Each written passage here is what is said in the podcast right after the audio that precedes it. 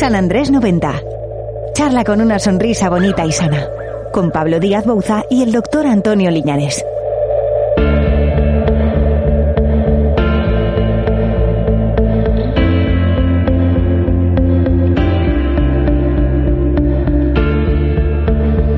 Pues eso, que charlamos como, como viene siendo habitual cada mes. Este con un poquito de retraso porque, claro, este podcast que están escuchando se corresponde con el del mes de enero y dirán, pero si estamos ya en mes de enero, ¿cómo que mes de enero? Claro, pues que entre Reyes, eh, servidor que estuvo en, no sabes, es que estuvo en Fitur. Ah, bueno. Muy bien, ¿eh? Es que la cuesta de Tú enero... te vas de congresos, Sí, sí. yo también, a ver si vas a ser el único que viaja. No, pero bueno, aquí también es cierto que la cuesta de enero era tan empinada que llegamos antes a febrero. e- efectivamente, efectivamente. Pues Es otra forma de, es otra forma de verlo.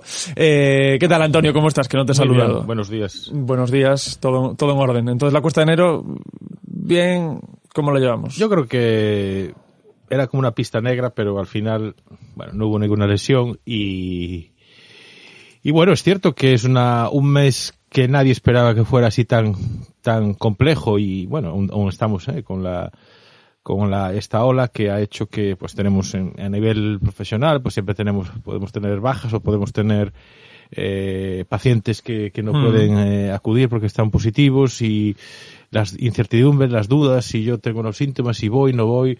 Claro. Eh, ha sido un mes un poco que no esperábamos. Entonces, eh, Tuvisteis mucho que reorganizaros. Sí, mucho, mucho, porque, bueno, es eso, que no, no contábamos con esto y, y, y es cierto que, que hay que tener- en la clínica trabajamos súper tranquilos. No conozco a nadie que haya podido infectarse en una clínica. O sea, yo en la clínica estamos muy tranquilos a la hora de trabajar, estás con, con todas las medidas de protección, haces estos enjuagues previos al paciente. Pero, de hecho, a veces el paciente le da, saca la mascarilla y después cuando quiere hablar se la pone así como si fuera una especie de bozal sin atársela para hablar. Y yo es que estoy, entiendo que al no estar habituados, pues la gente eh, Sí. hablar sin la mascarilla ahora parece que, Sí, que, te- pare- que tengas el tic. es que te recuerda a los, ¿no? en el fútbol, tú ves al entrenador y al, y al, Sí, que se acercan para hablar y que, que se Ah, tapan. y se tapan tapan, para no ver lo, lo que hablan. Pero bueno, que, que es eso, que hay gente que no lo ha pasado muy bien. Bueno, y desafortunadamente hemos tenido gente, bueno, hemos visto que a, gente también ha fallecido, pero, pero en cuanto a la sintomatología, gente que lo ha pasado muy mal con, con fiebres, eh, gente que aún sigue teniendo tos eh, re- refleja, eh, o sea que, bueno, hay que ser cauteloso, esperemos que, que esto vaya poco a poco a menos y, y, y vuelvan esos esperados famosos años 20. Efectivamente, que esos, esos 20 que nos prometían, ¿no? Esos 20 que en el 19 nos, nos prometían. Eh, bueno, nosotros estamos en nuestro primer podcast de, de este año 2022, en el que vamos a hablar de, de estética de las, de las encías, por, por irnos con algo eh, positivo, bonito, así, eh, elegante. Empezando por, por intentar explicar eh, o, que nos expliques, Antonio, eh, qué es la, cirugía eh, mucogengival. Bueno, es la, cirugía o terapia mucogingival son todas aquellas técnicas encaminadas a, a, digamos, a mejorar los tejidos blandos que rodean a los dientes, es decir, las encías. Pero también hoy en día tenemos implantes, entonces la encía del implante se llama mucosa perimplantaria y entonces todas estas técnicas mucogingivales se llaman, son aquellas destinadas a corregir aquellos defectos eh, que pueden o no repercutir también en la, en la estética de la sonrisa. Eh, uno de ellos, los más reconocidos, son eh, cuando la encía está muy retraída, se le ven las raíces al paciente, entonces el paciente puede tener sensibilidad al frío porque la raíz queda expuesta y también pues nota los dientes largos y, y, y bueno, son técnicas muy, muy, muy sencillas, diría, que lo que intentas es corregir, recuperar esa encía que se ha, que se ha perdido. Pero también hay el otro, el otro efecto, que eso ocurre muchas veces en gente que se hace ortodoncia, gente joven, adolescentes, que se llaman eh, sonrisa gingival, que es una exposición excesiva de encía en la sonrisa, que no es tan agradable. Cuando ves una persona que sonríe, se ensueña mucha encía. Y eso puede ocurrir en, en muchos pacientes, pero ocurre quizá más en aquellos chicos y chicas que han recibido tratamiento de ortodoncia durante su etapa de crecimiento. Y al quitar los braques, pues han estado dos o tres años, pues, eh, pues tienen esos, esos dientes como más escondidos debajo de la encía, más cortitos, y son unos dientes que tienen un tamaño normal, lo que pasa es que está, hay un exceso de encía. Entonces, también la terapia mucogingival intenta corregir esas, esos excesos de encía que repercuten negativamente en la estética. Hay, hay mucha gente con lo primero que mencionabas, con, con retracciones de encías. Sí, porque quizás la retracción, una de las causas principales es, primero, uno es la ortodoncia. Cuando se hacen tratamientos de ortodoncia, como los dientes no, no caben en, en el sitio, pues el ortodoncista los intenta mover como hacia afuera. Y claro, hay un, hay un límite. Si tú mueves el diente un poco hacia afuera, la encía que, que lo bordea por fuera, por decirlo así, la que toca el labio, queda muy finita.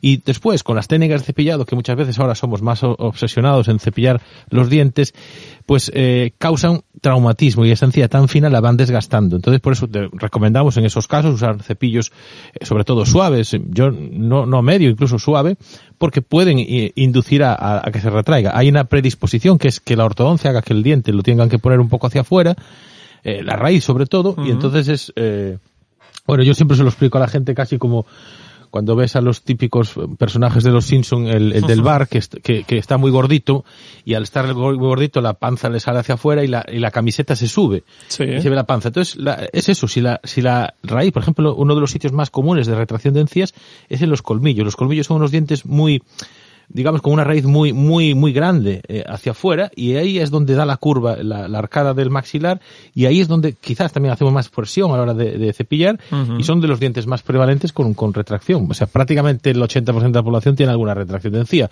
No quiere decir que todo el mundo necesite... todo- efectivamente. ¿Qué, qué repercusiones puede, puede tener? Entiendo que es hasta el nivel, ¿no? De, de cómo lo tengas. Decías, casi todo el mundo puede tenerlo. Otra cosa son los niveles.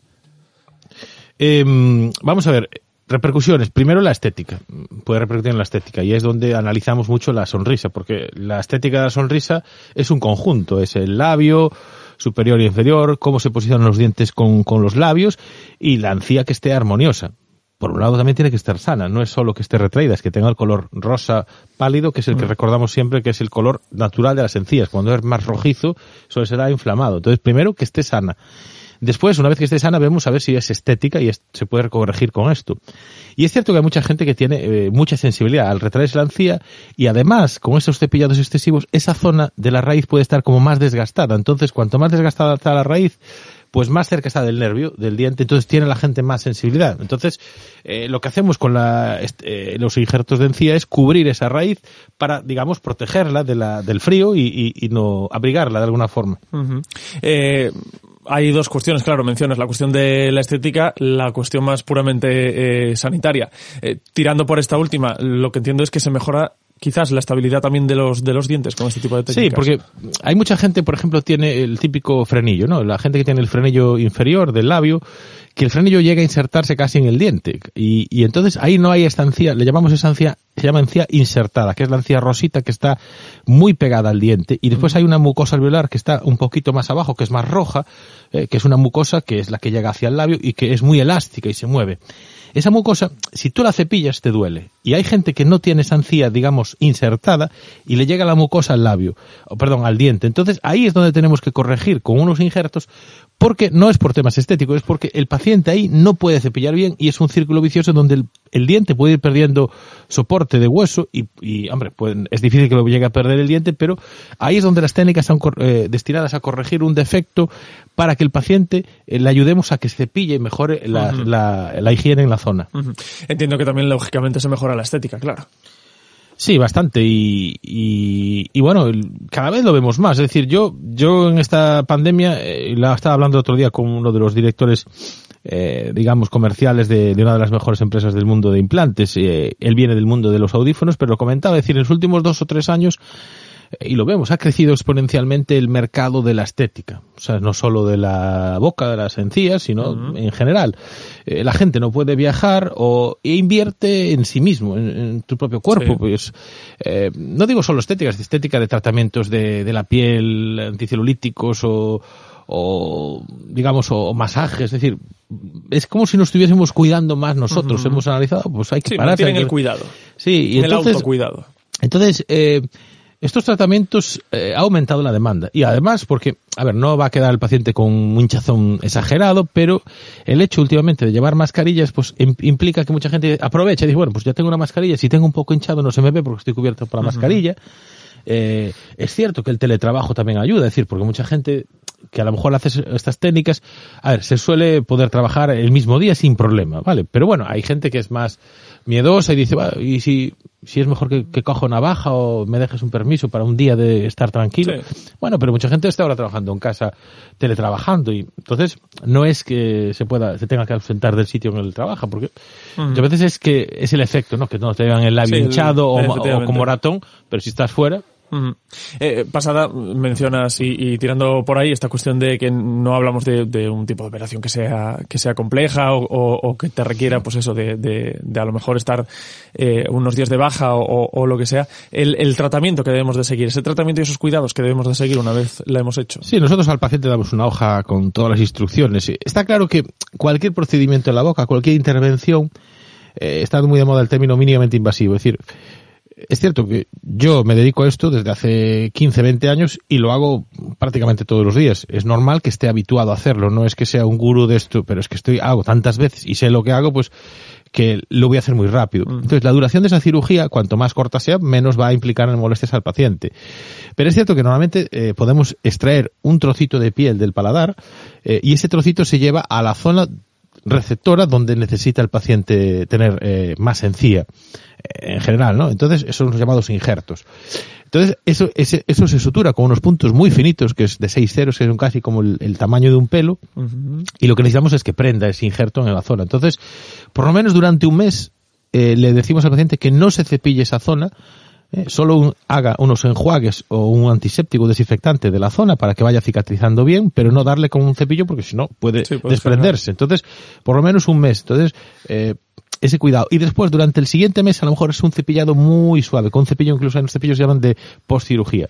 Pero eh, son pacientes que realmente apenas tienen que tomar analgésicos antiinflamatorios, no hay que darle antibiótico en estos casos, de estas intervenciones, y lo único que recomendamos es tener cuidado, no ser un bruto y andar mirando en el espejo o, por ejemplo, comer algo muy caliente. Es decir, recomendamos comidas más templadas, eh, no, no algo duro. Imagínate, tomas algo duro que se incrusta contra el, en esa zona y adiós. Entonces, a ver, no ha ocurrido, no, no, me, no me ocurre esto, pero, pero bueno, son consejos que debes, eh, que debes dar. Y en general, como es algo muy desconocido, siempre tenemos el feedback, ¿no? El feedback es, ah, pues no pensé que era tanto. Ah, la satisfacción suele ser muy alta. Sí, es como una idea, ¿no? sí, la verdad, uy, pensé que iba a estar peor, tal, pues, es decir, que la gente no se arrepiente, por supuesto, sino se alegra de haberlo hecho, en general, ¿sabes? Y es igual que con los, implantes. Ven a veces que es una cirugía de cinco minutos y, y, no te arrepientes, ¿sabes? es, que es como la operación de miopía, que yo, yo la hice, me, me operé y, coño, fue cinco minutos o menos y nada, ¿sabes? A lo mejor hace 20 años era más complejo. Entonces las cosas han evolucionado y, y sobre todo han evolucionado a mejorar la predictabilidad, pero también a mejorar la, digamos, eh, la satisfacción del paciente tanto al principio en el posoperatorio, que no lo pasen mal, que hagan una vida normal, tanto como el, resultado estético final.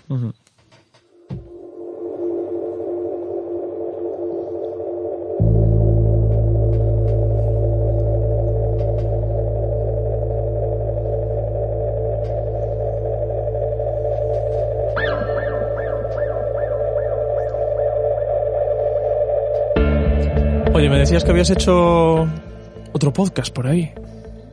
¿Cómo es eso? Bueno, estamos eh, trabajando a nivel de la Federación Europea de Periodoncia, que es la llamada IFP, y yo estoy en el comité de comunicación eh, de, para, Pero vas pillando el vicio a esto, ¿eh? Bueno, me gusta. Y, De hecho, lo he sugerido dentro del comité que tenemos. He sugerido que creo que un podcast es una plataforma muy interesante. Está quizá un podcast más destinado, o estamos pensando en hacerlo más a nivel profesional, es decir, para eh, la gente que quiere pues informarse. Imagínate de un artículo científico y explicarlo. más especializado. Sí, y, hemos hecho un test, pues por ejemplo, de yo era, digamos, el invitado, eh, es un test y, hablaba de estos últimos estudios que hemos hecho sobre el tratamiento de las periimplantitis, entonces, y las repercusiones que puede haber en la investigación. Entonces, bueno, me entrevistaba un, digamos, un profesional de la, de un odontólogo, un periodoncista como yo, y, y bueno, fue interesante y, y bueno, es el principio, es decir, eh, la eh, digamos la cadena ser Coruña fue el Wuhan de, los pioneros los pioneros, de, Los, de, los, podcasts pero bueno yo estoy confío mucho en estas plataformas porque la gente vas en el coche y esa media hora que tienes que conducir, pues puedes aprender muchas cosas Mm. de historia, de y bueno, yo creo que en la educación, en la, en la educación básica, bueno, ya no es el GB, ¿no? El, La ESO. la ESO, pues es que es es fundamental que te cuenten la historia, estás escuchándolo como cuando estás contándote un cuento para dormir. Mm. Eh, es que eso es, eh, yo creo que la, ha llegado para, para quedarse. Desde luego que sí. Bueno, pues eh, como ese podcast para profesionales, pues tienen eh, este, este San Andrés 90. Este episodio, el resto, ya saben, los pueden encontrar en, en nuestra web, en, en la web de Radio Coruña, también en las principales plataformas de podcast. Eh, Antonio, nos escuchamos para el próximo mes, que en realidad va a ser este. Pues sí, el mes del, del famoso cocido, del carnaval, a ver cómo, cómo está todo. Yo tengo unos planes interesantes de, ¿Sí? de disfraz y... Pero bueno, son sorpresas. Ah, bueno, pues los iremos, los iremos contando entonces. Hasta luego, Antonio. Hasta luego.